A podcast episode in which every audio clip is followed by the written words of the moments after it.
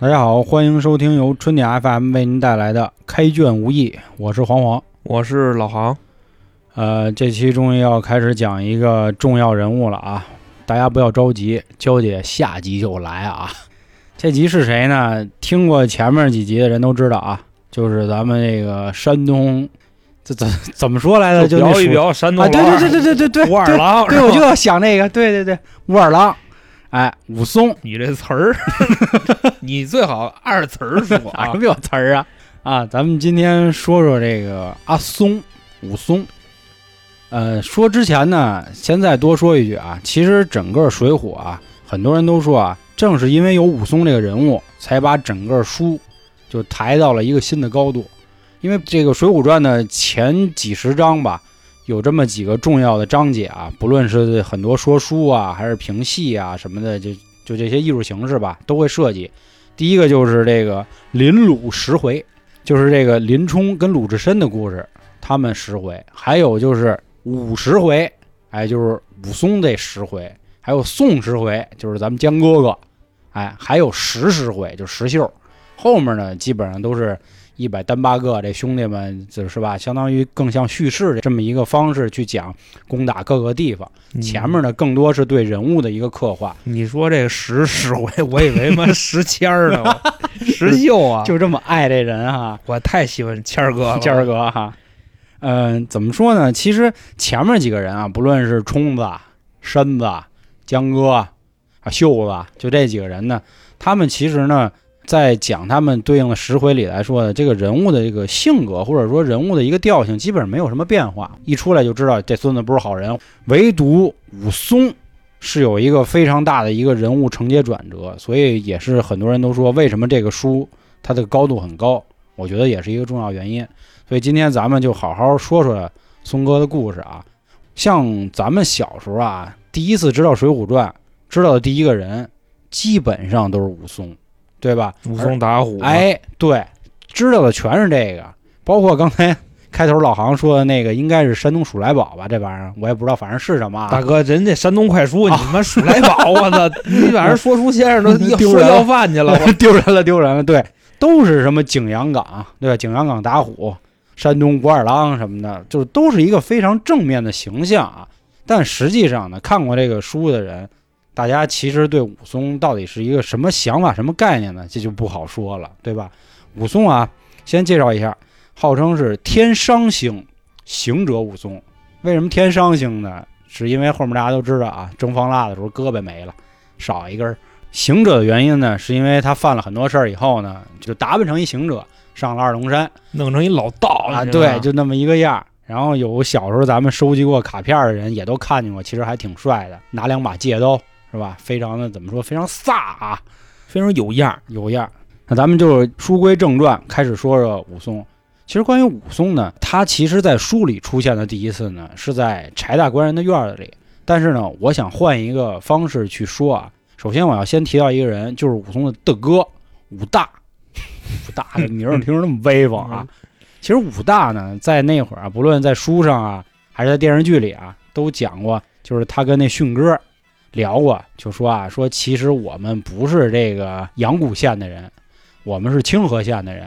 说我是因为怎么回事呢？我当年跟我弟啊，反正在清河县呢，也得说是我们敢说第二，没人敢说第一。为什么呢？因为我这兄弟啊，行，打架这一块的，反正是好特好，那就是清河县第一扛把子，对对对话事人，话事人，大概那意思。而且武松呢，主要这个攻击手段呢是相扑，但是当然他那个相扑应该跟那日本相扑肯定没那么一样啊，就是说他在这块摔技啊，或者怎么说锁技这一块是非常行的。后来正如大家知道呢，是因为啊，他就是属于谁都招，他看谁不爽了，他就得歇谁一顿，让人服自己。那天也是喝点酒，相当于把一公务员给揍了，这一拳直接就给人打晕了。当时他以为他给他打死了，所以他就跑了。结果这一跑呢，你想啊，我这弟弟没了，这武大这身材是吧，一米俩几的，那肯定挨欺负呗。所以也是迫于压力，就去阳谷县了，去旁边了。那意思我重新发展，重新做人吧，反正首先，我觉着啊，就你说的这第一点，武松干这事儿就挺不地道的。哎，因为说什么呢？因为在这个甭管是书里还是作品里边，都会看到武大经常挂嘴边的一句话，就是什么呢？我挣这俩子儿，全给我弟赔了。啊，我对对我真是我就是攒钱啊，是吧？我想说个媳妇儿的，怎么着的，全赔了。是。但是所以这块儿你能看出来，武大跟武松的这个感情非常的好。对，然后武松呢，也不是一个那么懂事儿的人，就嗯经常给家里惹事儿，哎，而且对，还是给他哥惹事儿，还不是给他父母惹事儿。其实武松他的这个形象一开始并没有那么好，然后呢，就是当当然这是我们相当于是个插叙啊，然后就说到第一面，第一面是怎么回事呢？大我简单给大家说一下啊，咱们带过去，就是说白了就是江哥去这柴大官人院里待着，然后有一天呢，就是反正也喝美了。这江哥一转身，呱踢一火盆儿，这火盆儿正好就差点就烫着一人，结果这人一起来就是武松，这火盆儿就给武松吓着了，说武松当时连那疟疾都给吓好了。大哥，江哥长得有那么吓人是吗？没有，他是可能火盆差点烫着自己吧。两个人一来二去呢，说了几句话，大概说的是什么呢？呃，武松那意思就是说你谁呀、边上管事儿人就说啊，这是我们一上宾，这是我们一客官，这江哥的。啊没，那时候还没说是江哥，武松直接就炸了，说当时也这么说我是上宾客官的，你们现在就这么对我啊？当时说了一句特别著名的话，说人无千日好，花无百日红，就特别不乐意。江哥多会做人啊！哎，兄弟，怎么怎么着这这那的是吧？我是这谁谁谁，我是宋江啊！哟，哥哥是你呀！不是真的，就江哥这个面子啊，啊，就怎么就这么大，只要是一提我是江哥，哎，就哥哥。声名远播。你说那会儿也没有什么社交软件，也没有微博是吧？都不知道他长什么样。但是，一提我是宋公明宋江，那立马哥哥就来了。就是江哥为什么出名儿？这个咱后边哎，说啊、对，咱们后面说啊。然后武松就说说说哟，哥哥，说我一直想找你啊，就也是因为兄弟在这害了病了，所以也耽误了。哎呦，今儿见你简直了，就绝了。当时江哥也非常会做人，呃，拉着武松俩人还同榻而眠，还走一宿。刚认识啊就就就 就睡走了一宿啊，就推，对，别太脏了啊！啊，然后后来呢，也是给他这个盘缠啊、钱啊，说这些事儿，说兄弟啊，你要好好做人啊，就这逼又那哥的，将他这个洗人洗脑这一块也是发挥的这个淋漓尽致。这个时候，只是我觉得武松的心里应该是有变化了，他可能自己琢磨了，说我为什么跑到柴大官人这儿就落魄了呢？一呢，是因为啊，我确实也不懂事儿，人家柴大官人好容易收留我，我呢把人柴大官人上的这些请的其他客人，为了显示我这武力，也都给揍了。我现在得病呢，柴大官人反正也不爱尿我，为什么呢？是不是是因为我自己的问题？之前我没想明白，但我一看江哥这么会做人，我想明白了，可能是确实是兄弟我呀不怎么懂事儿。那我跟江哥学学吧，我也当一个这样的人。哎，一下这人就转变了，就从一个地痞无赖那意思说，我也要戴上礼帽，我也要变绅士了，我要穿长衫了，反正这么一意思，这个我觉着啊 武松估计都应该不会这么想，这想不了那么多。他可能就是想，就是他就跟江哥学学怎么脏，啊，就大概就这意思，你知道嗯吧？另外还有一个什么呢？我觉着啊，就是松哥跑路到柴大官人家，嗯，正如你刚才说的那样，他应该规矩点儿，对，这不是你们家，可说呢，把人家那个别的就请来的宾客也都给揍了。而且我再告诉你一事儿是什么呢？武松这人饭量特别大，好家伙，你没发现整个《水浒》贯穿武松啊，其中有一大部分篇幅都是在说武松吃那个什么，喝酒吃肉对，喝酒吃肉的，就吃酒喝肉，吃酒喝肉，吃酒对，就大概那意思。嗯，就武松一顿饭五斤牛肉打底儿，你说这搁现在谁养得起？多烧心啊！大哥，一斤酱牛肉六十多块钱啊，你知道吧？五斤一顿饭三百，还喝多了还闹呢可说呢，啊，还打人呢。对呀，所以说就这么一来二去的，就可能跟这个也有点关系，就不招待见。嗯，另外还有一个细节就是什么呢？那时候武松在柴大官人家已经沦为到一什么地步了，你知道吗？都开始睡院了。那是是因是，为宋江踢那火盆，那是你妈武松睡觉的地方，你知道吗？嗯，不是说跑你那屋里给你踢了。你就说那时候武松确实真的不招待见，但是柴大官人也算够意思了，这样都没撵他，是吧？你他吃的老些，吃吧兄弟，是吧？是是你就别霍霍就得了。对，跟江哥这个也算是小学了点东西。他就是说，那江哥既然教给我如何做人了，那我也就去想想办法吧，是吧？后来他那意思就是走到了一个著名的地儿，三碗不过冈嘛。但是这块儿呢，又显出松哥一什么这个脾气呢？虽然说想学江哥身世，但是那孩子还是较劲。你说人家一般是那小铺都说了啊，少喝点，我们这酒劲儿大，还不行。我多能喝酒啊，你这酒算什么？给我整，是吧？高低反正整好多。喝多了呢，当时反正走路也有点晃了。人家那店小二还好心劝你说：“大哥，你不行，你在这先住吧，是吧？身上有一老虎，你一过去，到时候老虎给你吃了，你说是吧？我们也于心不忍。”这店家也出来劝他。最后人松哥来一什么啊？你甭你甭忽悠啊，是吧？你就就为骗我钱。你说这也能显示出这人反正也不怎么地道，就是说白了，他不听好话，就非要跟人较这劲，就觉得差不多有这点意思。是吧？就另外这块儿，我再给你补充一个细节，嗯，就是说过去那个酒，武松连干了十八碗，大家是不是觉得松哥这酒量非常的威风？其实我跟你说不是那么回事。为什么我这么说啊？过去那个酒，宋代那个酒啊，它那个度数跟现在啤酒差不多。对对对，另外十八碗，它那一碗啊，大概是二三百毫升，两三碗喝一瓶啤酒，对就等于差不多武松他喝了了半打儿呗，也就喝了差不多喝六七个啤酒就那样。是其实他的酒量也没有说大家想的那么大。其实真的，现在有好多姑娘撅六瓶进去也屁事儿没有玩儿一样。对，啊就咱要这么说，咱也给人那个小铺，咱也是增点光，就他那顶多算一精酿，就可能十度的，但是也绝对到不了白酒那个份儿上，绝对到不了。后来呢，关于打虎的细节啊，这块儿不跟大家多说了，这不论咱小时候书啊，对吧，还是什么其他序啊，都已经说得很清楚了。但这块儿咱确实不得不说，这松哥这个武力值应该真是有。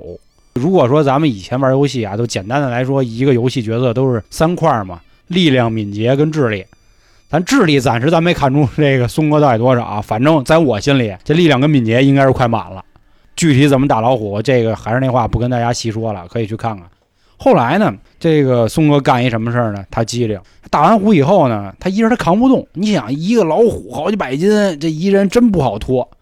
他就干一什么事儿呢？他下了山以后啊，就反正跟那些村民就说：“哎，咱一块儿咱给弄了。”就好像显得那个说我不邀功，哎，都是咱们的。后来呢，抬着这老虎就当那个怎么说呀，打虎英雄了，端到了这个阳谷县。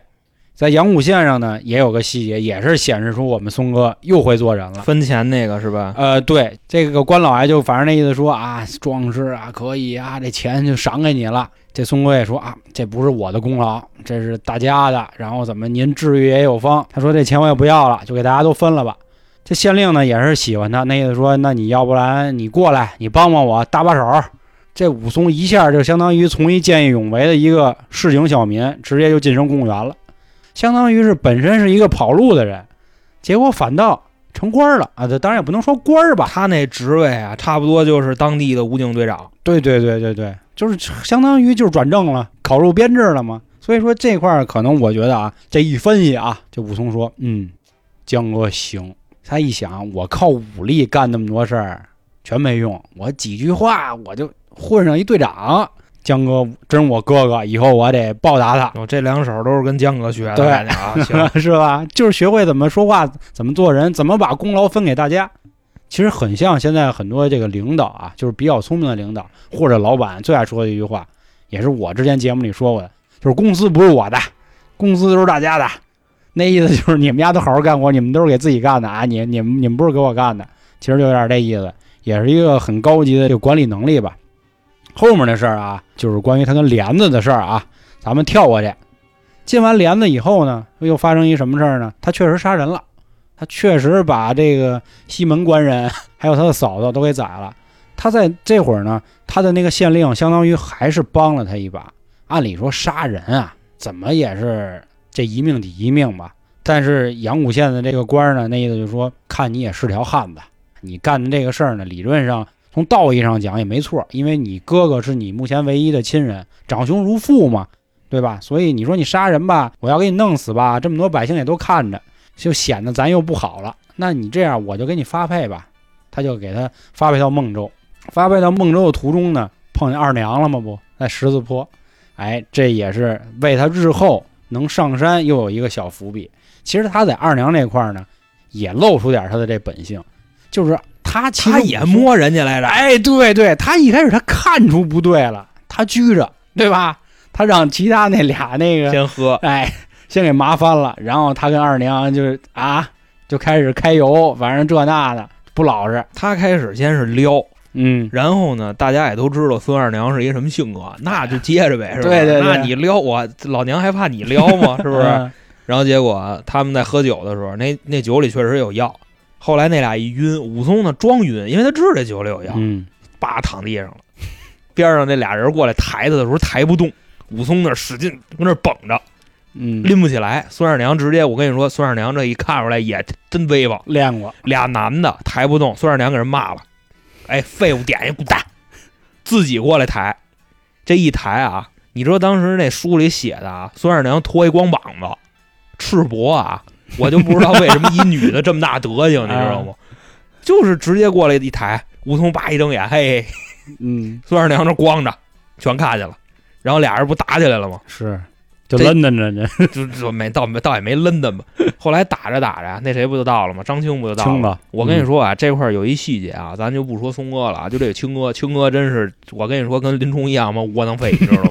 为什么这么说呢？嗯，武松很明显调戏孙二娘，而且在打的时候那也没少揉，对吧？张青全看见了，张青看见以后先拉架给拉开了，那意思，我操，这好汉呀，这是，嗯，我这么厉害，那咱们得拜个把子。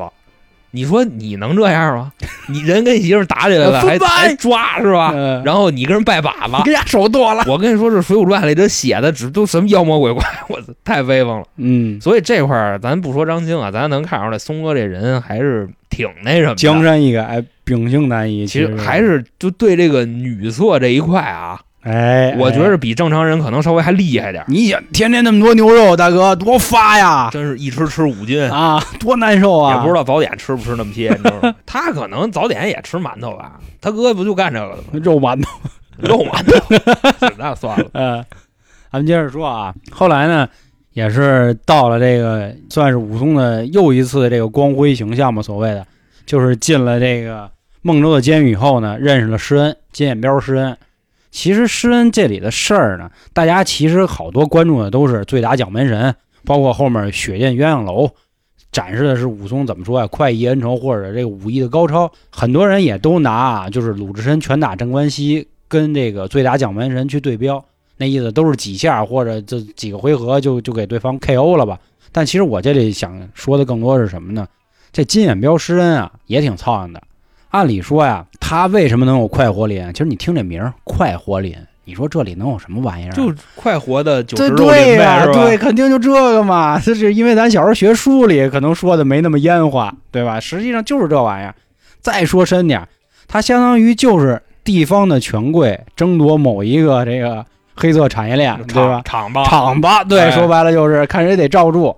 这施恩呢，一开始也是挤兑人松哥，这算怎么挤的？就是说啊，他不见松哥，每天好酒好肉送。松哥说：“操，谁干嘛呀？天天这弄我，然后也不宰我，天天喂。说你告诉我怎么回事吧。”施恩啊，施恩一来二去就说说你能不能帮我把他揍了？反正那意思。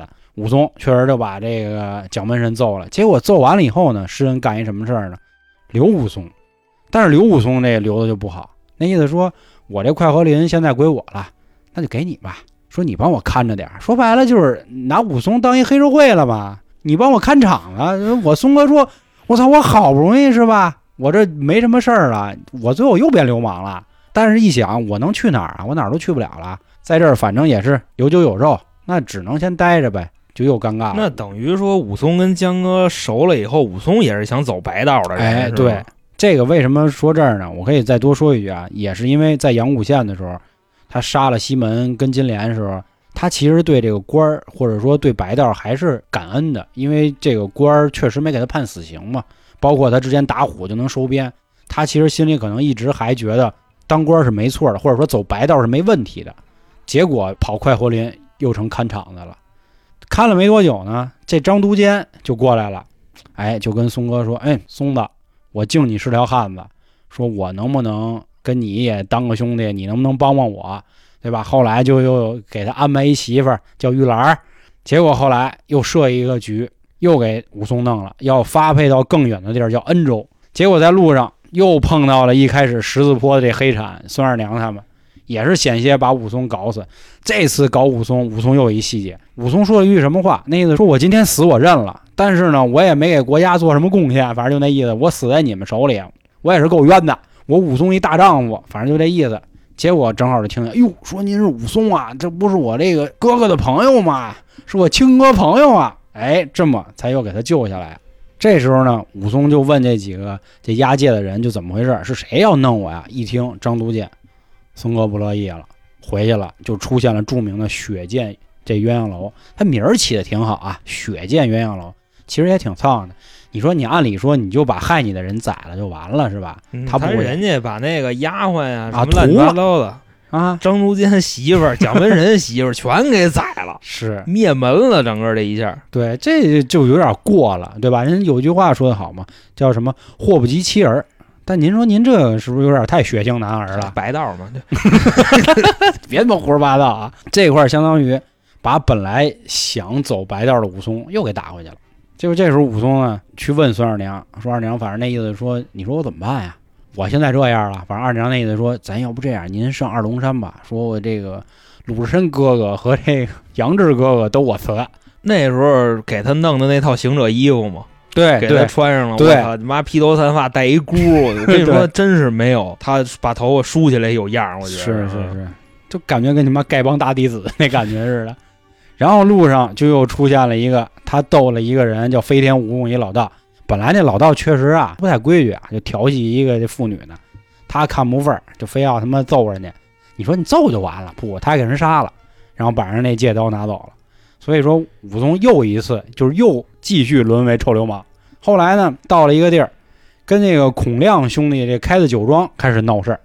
最恶心是什么呢？他看自己前头这碗饭啊，就吃这菜都次，看人孔亮那个好，他你妈就要揍人家，揍完呢，然后呱呱呱，他又把人孔亮那个人家桌子上那饭吃了，你给端过来不行？你说都沦落到这种份儿上了，多寒碜！